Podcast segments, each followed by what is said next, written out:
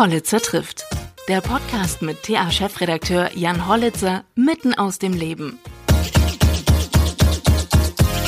Hallo bei Hollitzer trifft. Ich treffe heute den Moderator Marco Schreil. Marco Schreil hat zuletzt die Live-Shows von DSDS moderiert, ist regelmäßig im Radio zu hören und er stammt aus Thüringen. Ich habe mit ihm aber nicht nur über seine Moderationskarriere gesprochen, sondern auch über die Vergangenheit als Sportler und sein Wurstfach im Kühlschrank, wo regelmäßig Thüringer Spezialitäten zu finden sind. Viel Spaß dabei. Ich habe die Erfahrung gemacht in meinem Podcast, dass wenn man so ein kleines Vorgespräch macht, ist man eigentlich schon mittendrin. das, das, ist die, das ist auch die alte Radio-Interview-Schule. Bloß vorher über über sämtliche Kleinigkeiten im Leben reden und dann direkt auf die Antenne und bam. Jetzt bin ich gespannt, was Ihre erste Frage ist, Herr Hollitzer. Ja, erstmal ähm, vielen Dank, dass Sie Zeit genommen haben, ähm, äh, Gast in meinem Podcast zu sein. Und ähm, ja, ich muss ja aus der Heimat grüßen. In, ich habe gelesen, Thüringen ist immer noch Heimat für Sie, aber Köln das Zuhause. Ja. Ja. ja, ja, vielen Dank. Grüße zurück. Und ich bin ehrlich gesagt auch immer gespannt. Ähm, das sind ja jetzt doch schon ein paar Folgen, die ich gemacht habe, aber ich bin natürlich kein Radiomensch und ähm, bin nicht der Moderator. Ähm, wie es immer ist, wenn ich einen Podcast mit dem Moderator mache, weil die sind, kann ich mir vorstellen, immer ganz besonders kritisch. Ach, kritisch nicht, aber wir laufen immer äh, Gefahr, uns den ganzen Kram so an die Brust zu reißen. Ne? Also Moderatorinnen und Moderatoren haben, glaube ich, wirklich das Bedürfnis zu führen und sich äh, ganz wenig führen zu lassen. Aber jetzt treffen ja quasi zwei Moderatoren aufeinander, weil das, was Sie machen, ist ja auch Journalismus, nur dass Sie es ja äh, aufschreiben und an dieser Stelle äh, als Moderator einen Podcast führen. Also eigentlich treffen zwei aufeinander, die äh, das Gleiche machen. Wie kam es denn dazu, dass Sie wieder bei DSDS gelandet sind? Hat das denn was mit der Personalie Dieter Bohlen zu tun? Es hat was mit der Sendung zu tun. Ich habe die mir angeguckt zu Beginn des Jahres und äh, habe wirklich feststellen können, dass dieses äh, Deutschland sucht den Superstar 2022 ein, ein schönes neues DSDS war. Ähm, natürlich mit einer neuen Jury, die ihre Arbeit anders macht als die, die es all die Jahre zuvor in wechselnden Besetzungen gemacht haben, aber eben auch mit einer Erzählweise auf Augenhöhe und mit sehr viel Respekt. Und das hat mir gefallen. Ich finde, das gehört in diese Zeit, in der wir gerade leben. Und es war so ein, es war so ein ähm, reloaded Comeback Home Gefühl. Mhm. Es hat sich sehr gut angefühlt. Es war ja auch ein paar Jahre her, dass Sie da raus waren, ne? Neun Jahre Pause, genau. Und ja. äh, trotzdem, äh, das ist genau dieses Ding, worüber wir gerade schon gesprochen haben. Ich glaube, wenn man es einmal fühlt und gern hat, dann kommt man sofort in dieses, in dieses Ding, egal was es ist, ob ich jetzt eine Straßenbahn fahre, ob ich Autos repariere oder ob ich eine, eine Samstagabendshow moderiere, wo es um junge Sängerinnen und Sänger geht, dann kommt man sofort wieder rein. Und das war ein schönes Gefühl. Also ich hatte genügend Pulsschlag, aber der war zum Glück nach einer gewissen Zeit auf der Bühne einfach im Normalzustand. Das wäre nämlich jetzt genau die Frage gewesen. Es mag ja sein, dass man äh, so thematisch ähm, sofort wieder drin ist, aber man sagt ja so in ihren Kreisen, Samstagabend 20.15 Uhr ist eigentlich das Größte, was man so im, im Fernsehen machen kann. Ich kann mir vorstellen, nach neun Jahren ist das ja dann doch mal wieder was ähm, ganz anderes und die Aufregung, Sie haben gerade gesagt, Pulsschlag.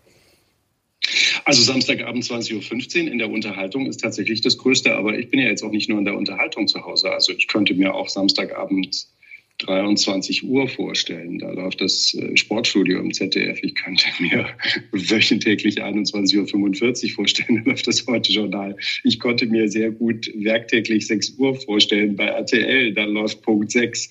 Äh, das ist da würde ich jetzt, ich würde mich gar nicht auf diese Zeit festlegen. Aber mhm. Sie haben natürlich recht, Deutschland sucht den Superstar ist dann doch einer dieser letzten äh, Dinos, so sagt man ja, glaube ich, immer. Es ist eine große Samstagabendshow mit 1400 Menschen im Publikum, die da live sitzen und Stimmung machen. Und von daher ist es schon eine besondere Herausforderung, das stimmt. Aber ich möchte das eben auf keinen Fall schmälern, weil ich finde, dass wir Fernsehleute ganz schnell vergessen, was die anderen Kolleginnen und Kollegen auch machen. Und da zähle ich mich ja selber dazu, eine tägliche Radiosendung zu machen, eine Früh-Morning-Show im Radio zu machen.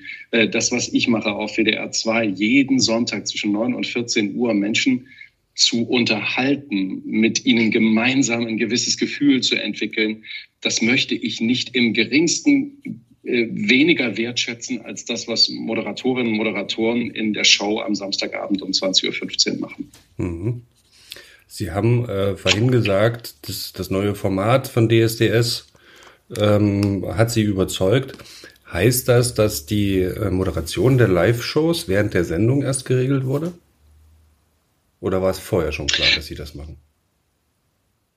Äh, nee, in der Tat haben wir uns erst äh, relativ äh, kurz vorher dann aber doch mit einem gewissen Sicherheitsabstand drauf geeinigt. Also diese Sendung ist gestartet und ist ja auch wirklich mit einer, mit einer neuen Jurybesetzung gestartet. Und dann müssen Sie sich vorstellen, das wird ja schon rechtzeitig, äh, das ist ja so ein, fast ein Jahr. Ne? Also die Kolleginnen und Kollegen arbeiten da ein ganzes Jahr dran. Und irgendwann äh, hat man die, den, den nächsten Schritt geklärt und dann kam man auf mich zu und dann habe ich überlegt und dann mhm. habe ich ja gesagt. Weil die Jury gefallen hat und weil das, Sie haben auch gesagt, so auf Respekt und auf Augenhöhe. Ist das so eine kleine Anspielung auf die doch eher manchmal sehr spitzen Kommentare, die aus der Jury Richtung Teilnehmer kamen? Weil Sie haben gesagt, nee, Zeit. Ich würde, ich, würde auf, ich würde auf gar nichts anspielen. Ich würde mich einfach im Heute bewegen. Und da muss ich echt sagen, dass die, dass die Redaktion mit Ilse und mit Tobi und mit Florian einfach drei Menschen gefunden hat, die, die im Leben stehen und die Ahnung von Musik haben und die eben auf dieser Augenhöhe mit, mit jungen anderen Menschen umgegangen sind. Und das hat mir sehr, sehr imponiert. Also Sie dürfen nicht vergessen, dass diese 19. Staffel, die es jetzt war, äh, ja immer noch unter wirklich schlimmen Pandemiebedingungen entstanden ist. Ne? Also, dass viele andere Produktionen einfach die Segel gestrichen haben und gesagt haben, wir können so nicht produzieren und dass diese, dass diese Mannschaft ähm, mit diesem gläsernen Kubus unterwegs war und dass das alles so funktioniert hat, wie es mhm. funktioniert hat, das hat mich einfach sehr begeistert, sehr fasziniert auch, ne? ähm, weil ich es in einer Zeit schon gemacht habe, wo es leichter war als in dieser Staffel, die wir jetzt erlebt haben. Der Unterschied zwischen äh, Radio und Fernsehen, Sie haben ja eben so ein bisschen drauf angespielt. Wie sehr, also ich kann mir vorstellen, also eine tägliche Radioshow zu machen, erfordert ja unheimlich viel Disziplin. Es geht ja da zum Teil eben auch um, ja, Uhrzeiten, äh, wo man raus muss regelmäßig. Hilft Ihnen denn da die Disziplin, die Sie vielleicht als Sportler auch ähm, praktiziert oder kennengelernt haben? Sie haben ja früher, vielleicht können Sie mal ganz kurz sagen, was Sie für die, die es nicht so richtig wissen, was Sie gemacht haben. Ähm, ja, ich habe als kleiner Junge angefangen mit fünf irgendwie in unserem Neubaugebiet in Apolda, wo ich groß geworden bin, äh, in der Nähe von, von Weimar, wobei den Thüringern muss ich ja nicht erklären, wo Apolda ist, das muss ich immer nur hier machen, wo ich jetzt zu Hause bin, ähm, entstand ein Neubaugebiet und wir kamen vom, vom Dorf und ähm, plötzlich mussten Oma, meine Eltern und ich auseinanderziehen, das war schon ganz schrecklich. Ja, plötzlich wohnte Oma nicht mehr eine Etage drüber. Und ähm, dann wurde dieses Neubaugebiet gebaut und ähm, mir, mir kam das jetzt erst wieder in einem Interview mit Grit Lemke so hoch, die sich mit Hoyerswerda beschäftigt mhm. hat, ähm, dass dort echt ein Wohngebiet entstand, wo noch nichts fertig war außer diesen Wohnungen, die man zuschließen konnte. Und ich glaube, es gab auch Familien, die konnten ihre Wohnungen nicht mal zuschließen, weil die Schlüssel noch nicht zum Schloss gepasst hatten und so. Und in dieser Atmosphäre hat ein fünfjähriger Junge gespielt in der Pampe, in so einem Birkenwäldchen. Und ja, ich habe ganz junge Eltern gehabt und die haben wahrscheinlich, ich kann mich nicht daran erinnern, manchmal gesagt so, beschäftige dich doch noch eine Stunde. Und da war eine Schule, die auch aufgebaut wurde. Und an der Schule war eine Turnhalle, wie sich das gehörte zu DDR-Zeiten. Und in dieser Turnhalle haben andere Kinder geturnt. Da bin ich hingegangen, ein halbes Jahr. Das muss man sich mal überlegen. Und ich hatte dann irgendwann auch diesen Rhythmus raus, dass es immer montags und mittwochs war. Und dass es immer montags und mittwochs um halb fünf war. Und ich musste aber immer um sechs zu Hause sein. Bis sechs ging aber dieses Training. Und irgendwann kam ich nach Hause gerannt und habe gesagt, die Frau Birmel hat aber gesagt, ich soll weiße Turnschuhe und ein weißes Hemd mitbringen. Und dann hat mich meine Mutter angeguckt und gesagt, wer ist diese Frau Birmel und wo, was erzählst du eigentlich? Und dann hat meine Mutter mitgekriegt, dass der Junge schon immer zum Turnen ging. Und daraus wurde dann also eine richtige, ähm, ich war dann richtig in der Betriebssportgemeinschaft, dann war ich irgendwann zu groß. Ich bin heute 1,93, also das mit dem Turnen war irgendwann vorbei. Dann wurde ich Leichtathlet, bin aufs Stadion gegangen, mhm. bin irgendwann zum Bobsport gekommen. Was haben Sie als äh, Leichtathlet? Ähm, haben Sie Hürden gemacht mal? Oder? Genau, also ich bin als Zehnkämpfer groß geworden, als mhm. Mehrkämpfer, das gehörte bei uns dazu. Äh, ich sage immer, das schöne System in der DDR mitgehangen, mitgefangen. Ja, willst du Sport machen, dann musst du ein Stückchen Sport so machen, wie wir es von dir äh, erwarten. Und das war eine sehr gute Ausbildung. Also ich habe alle zehn Disziplinen äh, gemacht, nicht alle zehn anständig beherrscht und bin dann Hürden gelaufen hauptsächlich. Mhm. Ja, und bin dann irgendwann 400 Meter Hürden gelaufen und dann waren es nur noch 400 Meter und war da so mittelmäßig. Und dann kam ich zum Bob. Und dann habe ich meine Bundeswehr dort gemacht. Das war eine super Zeit. Ich kann das heute nur allen jungen Leuten, die ähm, diesen zweiten Bildungsweg Sport noch machen wollen, empfehlen. Als Bobsportler ist man ja quasi in anderen Sportarten schon Ausschuss, ne, weil man mit Mitte 20 schon durch ist. Und dann geht es beim Bobsport erst so richtig los. Das sind ja alles zweite Karrieren, die dort entstehen. Und ich war damals 18 und ich kann mich daran erinnern, dass äh, Matthias Trübner, mein damaliger Trainer, zu meinen Eltern gesagt hat, das ist ein Rohdiamant. und das habe ich damals nicht kapiert. Und dann habe ich das zwei Jahre gemacht, wollte aber unbedingt Journalist werden. Und dann ergab sich äh, die Situation, dass ich ein Praktikum in Köln machen konnte, bei RTL kurioserweise in der Nachrichtenredaktion und ging damals dort weg. Und Ulrike von der Gröben, die damals schon den Sport moderierte, sagte nach vier Wochen, also wenn du nichts draus machst, bist du selber schuld. Und dann ging ich zurück nach Thüringen, ging zur Antenne Thüringen und sagte, also die von der Gröben hat gesagt, hier ich. Ja. Und dann habe ich das dort gemacht und habe dann zwei, drei Fehler gemacht, äh, wurde da wieder kalt gestellt Und dann äh, hat das der Mitteldeutsche Rundfunk gehört und hat gesagt, der Junge hat gerade auf der Antenne was richtig falsch gemacht, den hören wir dann nie wieder. Und das war auch so.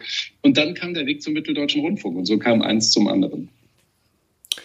Also hat der, ich, ich habe ich es ja auch unterbrochen, aber die Frage war ja, dass ähm, der, genau, die Disziplin genau, der, der, durch den Sport. Sport. Also das mhm. ist tatsächlich so. Ich muss wirklich sagen, ähm, wir, wir diskutieren ja ganz häufig darüber, ob, ob ein Beitrag, ob ein Interview, ob irgendwas gut war oder nicht. Und da läuft ganz häufig auch sowas wie, äh, du warst nicht konzentriert oder, mhm. oder ihr wart nicht konzentriert und so. Und das lernt man schon beim, beim Sport, ähm, sich irgendwie in was festzubeißen.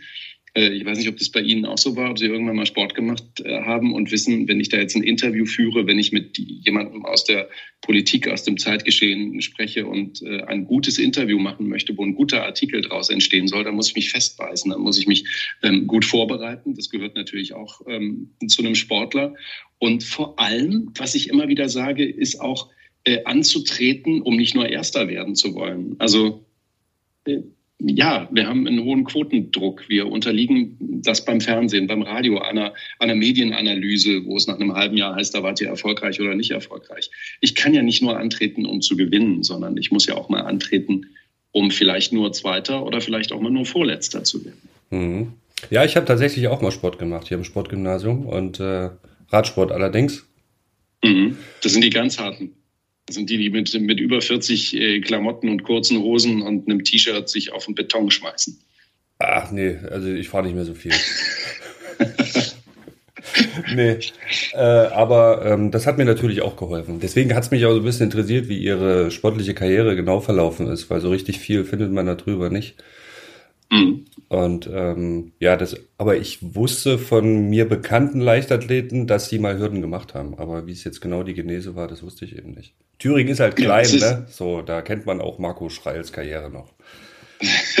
ja, aber es ist tatsächlich so, dass die, dass die linke ähm, die Oberschenkelrückseite, dass die um Längen unbeweglicher ist als die rechte. Das fällt meinem meinem Personal Trainer, mit dem ich einmal die Woche Sport mache, wenn der an diesem Bein rumzieht, dann sagt er immer wieder, Herr Gott, das ist das Hürdenbein. Ne? Das ist dieses Führungsbein, was zuerst über die Hürde geht und was dafür zuständig ist, so schnell wie möglich hinter der Hürde wieder Boden zu fassen, so sagen das die Hürdentrainer. Mhm. Und dafür muss man eben diesen Rücken, rückwärtigen Muskel anspannen und der ist heute noch um Längen verkrampfter als der auf der anderen Seite. Was ist denn das, der Beuger? Genau, das ist der Beuger, der so vom Hintern bis Aha. zur Kniekehle geht. An dieser Stelle ähm, ist es links, glaube ich, also gefühlt an manchen Tagen zehn Zentimeter kürzer. Also ich merke auch tatsächlich, dass ich mich viel dehnen muss und so weiter, damit ich, ähm, damit ich also keine Schmerzen habe im Rücken vor allem und so. Aber mhm. muskulär ist da gar nichts mehr los bei mir. Also das heißt ja, also bei mir kann da gar nicht viel wehtun, weil die Muskulatur, die ist so gut wie gar nicht mehr vorhanden. Aber äh, das heißt, Sie machen noch regelmäßig Sport? Ja, regelmäßig. Und so, so blöd das klingt, also diese Regelmäßigkeit findet einmal die Woche statt und alles, was drumherum ist, ist fakultativ. Ja, ähm, ich habe manchmal das Gefühl, dass mit, wenn man jetzt medizinisch drüber spricht, mit sinkendem Testosteronspiegel auch wirklich die Lust darauf schwindet, sich zu schinden. Äh, ich liebe es, einfach in die Weltgeschichte zu gucken und meine Freizeit auch wirklich so zu verbringen, dass ich mich erhole. Aber ich weiß, dass es total wichtig ist und wertvoll ist, regelmäßig Sport zu machen. Also einmal plus. Und ansonsten bin ich ein begeisterter Stadtradfahrer. Also ich fahre wirklich viel mit dem Fahrrad durch die Gegend. Und wenn es nicht das Fahrrad ist, dann ist die Vespa. Das ist auch noch irgendwie so eine klitzekleine körperliche Betätigung, weil man immer mal das Bein rein und rausstellen muss. Aber ähm, regelmäßig ist es einmal die Woche. Ja, ist verrückt. Früher bin ich jeden Tag zum Sport gerannt und wenn, es, wenn das nicht ging, dann bin ich wahnsinnig geworden. Ich wusste gar nicht, ich wüsste heute gar nicht, wann ich das früher noch gemacht hätte.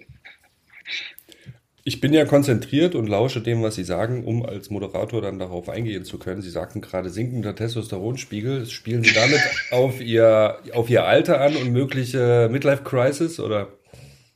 Nee, aber es ist ja so, dass man, ich bin jetzt äh, 48 und ich habe irgendwann mal von einem älteren Freund gelernt, sag immer die Zahl, die kommt. Also sag, ich werde 49, dann ist die neue Zahl nicht so schlimm.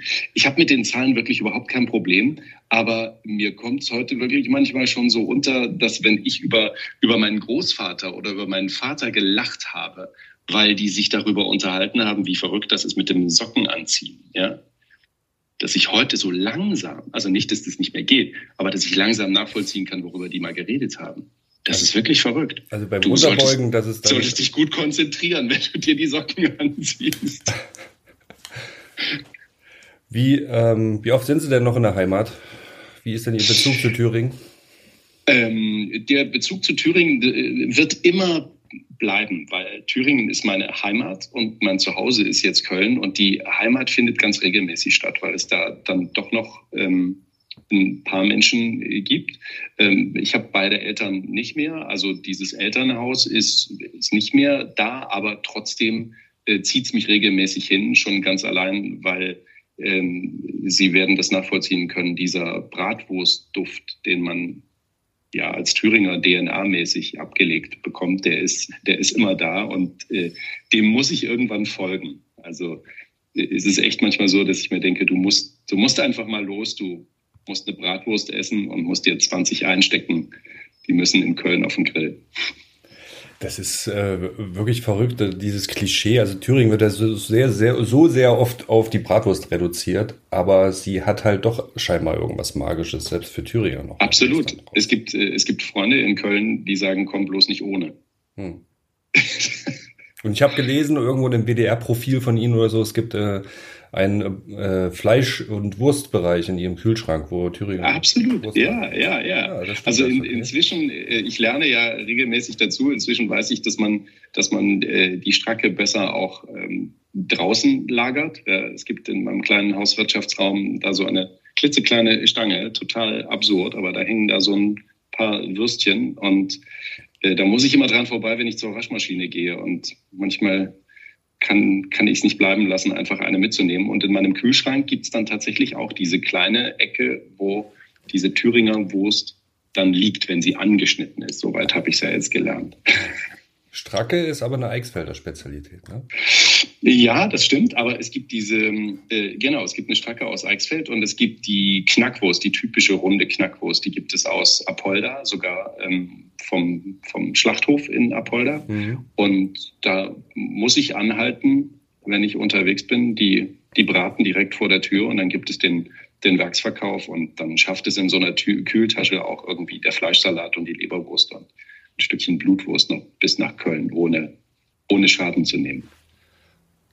So, jetzt ist der touristische Werbeblock vorbei. Jetzt habe ich Hunger, ja. ähm, was mich noch interessieren würde, so als, äh, als Ausblick, haben Sie sich denn mit dieser Moderation sicherlich bei vielen wieder ins Gedächtnis gerufen, bei dem, ich sage jetzt mal bei dem normalen Publikum, vielleicht mhm. aber auch bei ähm, Produktionsfirmen. Steht denn in Zukunft noch was Größeres moderationsmäßig an bei Ihnen, was Sie schon verraten können? Ähm, aus dem tiefsten meines Herzens kann ich sagen, nein. Aber ich finde das auch überhaupt nicht schlimm. Also ähm, verstehen Sie mich nicht falsch, aber ich habe das jetzt total gerne gemacht. Aber ich habe diese vier Live-Shows äh, als ein wundervolles Zurückkommen in dieses Haus, in dieses Wohnzimmer, nennen wir es, wie wir es wollen, was ich schon mal kannte, gesehen. Aber ich habe einen wundervollen Job und der findet als freiberuflicher Moderator und Journalist auf verschiedenen anderen mm, Bühnen statt, die man weniger sehen, aber mehr hören kann. Also wie gesagt, ich arbeite für WDR 2 für wirklich den, ja, also das, das ist ein Traum. Es ist ein Traum, bei WDR 2 arbeiten zu dürfen. Wir sind sehr erfolgreich. Wir gehören immer zu den ersten zwei oder drei meistgehörten Sendern in ganz Deutschland. Ich habe eine eigene Sendung am Sonntag, äh, moderiere dort am Nachmittag. Mm, ich arbeite für das WDR 5 Tischgespräch. Man hat das, was wir jetzt machen im Radio, eine Stunde mit einer Person eins zu eins zu sprechen. Ich arbeite für Deutschlandfunk Kultur, mache dort auch eine Gesprächssendung. Also Interviews zu führen und diese, diese Grundlagen des Journalismus im Radio umzusetzen, machen mir sehr, sehr viel Spaß. Ähm, das Fernsehen auch. Und Sie haben natürlich recht, macht man einmal wieder was, kommt man so auf das Sichtfeld von Produzentinnen und Produzenten ähm, in verschiedenen Senderredaktionen. Bestimmt ist das passiert, aber ich, äh, also ich, es, es ist keine, es ist keine Notwendigkeit. Es ist total schön, wenn es passiert. Und ich habe ganz, ganz, ganz viel Freude dran. Aber ich habe genauso viel Freude an dem anderen Job, den ich mache. Ne? Aber mal schauen, was passiert. Und wenn was passiert, dann werden Sie es auch erfahren. Davon gehe ich absolut aus. ja, ähm, Herr Schrei, vielen Dank für, für Ihre Zeit. Und äh, dass das geklappt hat, einen Termin habe hab ich, glaube ich, nee, haben, haben Sie, glaube ich, versemmelt, ne? Ähm, nee, äh, einen Termin haben wir äh, gemeinsam. Gut, dann haben wir glaube, gemeinsam vers versemmelt. Vers versemmelt. Wir, wir haben uns, glaube ich, im Monat äh, falsch verabredet, aber völlig egal. Es ist total schön, äh, mit jemandem äh, zu reden aus der Heimat und dann noch mit Ihnen. Ähm, und dann grüßen Sie bitte alle, die in, in Thüringen auch nur irgendwie sagen, ach, Sie haben mit dem Schrei gesprochen, schicken Sie herzliche Grüße. Und ich habe mich gefreut, einmal wieder mit äh, auf, äh, ich bin ja total froh, dass ich nicht in die thüringische Mundart verfallen bin, aber wir hören ja bei uns beiden so eine kleine Färbung und das ist ganz schön. Ich bin ja hier auch im Plattengebiet, äh, Neubaugebiet in, in Erfurt Nord groß geworden. Und äh, meine Mutter hat zwar sehr viel Wert darauf gelegt, dass wir nicht so sprechen. Ich könnte natürlich sofort anfangen jetzt, ja. Ja. Ähm, Geht mir ganz aber genauso. Hat äh, sehr viel Wert darauf gelegt, dass, dass wir ordentlich, äh, was heißt ordentlich? Ähm, ja, nah am Hochdeutsch sprechen, aber man, man kennt es ja. nicht ganz weg. Das ist ja, ja, was auch nicht schlimm ist. Das finde ich überhaupt nicht schlimm. Also ähm, das, das ist in Köln tatsächlich so und in, in unserem Job auch so, dass ganz viele, ganz viele Kolleginnen und Kollegen schmunzeln, wenn wir so Töne zuspielen, wo ich immer sage, so ja, über das Bayerische würdet ihr euch niemals aufregen, aber über Thüringisch und über Sächsisch, da schmunzelt ihr. Es ist einfach eine regionale Einfärbung. Akzeptiert es und hört drauf, was die Menschen sagen. Ja. Ich glaube, das müssen wir alle immer wieder lernen, in ganz Deutschland, darauf zu hören, was die Menschen sagen, nicht wie sie es sagen. Sehr schön. Da fällt mir ein, äh, Janine Reinhardt ist ja auch eine der wenigen äh, Thüringerinnen, die auch ähm, eigentlich ganz gut durchgestartet ist, ne? Was auch ähm, ja und auch eine in Erfurt geborene, Richtig. so wie ich ja. auch. Und wenn ich sie jetzt bei Let's Dance sehe, denke ich mir auch immer, wow, verrückt. Haben Sie ähm, Kontakt? Hat man so in der in der Thüringer Exklave also Instagram macht ja heute alles möglich. Ne? Ähm, mhm. Man ist ja quasi mit jedem befreundet, seit mhm. man diese Knöpfchen drücken kann und irgendwie connected ist. Klar, auf diese Art und Weise kann man, kann man sich kontakten und kann man ähm, ähm, auch eine gewisse Sympathie ausdrücken. Aber ich glaube, das weiß sie, weiß sie grundsätzlich nicht nur, weil sie in Erfurt geboren ist, sondern weil sie einfach eine unheimlich sympathische Person ist, was ich an ihr total wertschätze. Jetzt komme ich von mir weg, komme zu ihr, aber das würde ich ihr auch so sagen, dass sie wirklich ja, die war ja schon im Showbiz und hat mhm. irgendwann gesagt, jetzt möchte ich den ganzen Kram nochmal von der Pike auflernen. Davor habe ich einen großen, großen Respekt, wenn jemand nochmal so richtig auf die Bremse tritt, bewusst oder die Handbremse anzieht und sagt, ich steige nochmal eben um. Hm. um dann wieder zurückzukommen. Dafür muss man erstmal einen gewissen Mut aufbringen und der hat sich bei ihr ja vollkommen ausgezahlt. Also die Frau weiß, was sie macht, die weiß, wovon sie spricht und ich freue mich sehr, dass sie gerade so erfolgreich tanzt. Ja, es äh, sieht ja auch wirklich sehr gut aus, muss man ja sagen. Ja. Vielen Dank, Herr Schreil. Und ähm, vielleicht haben wir auch die Gelegenheit, dann äh, persönlich mal uns äh, zu begegnen. Das wäre ja, wär ja auch. Das wäre ganz schön. Ja, auf, auf eine Bratwurst oder auch zwei. So halten wir das fest. Und äh, vielen Dank, alles Gute und bis bald. Alles klar, bis bald. Tschüss, vielen Dank.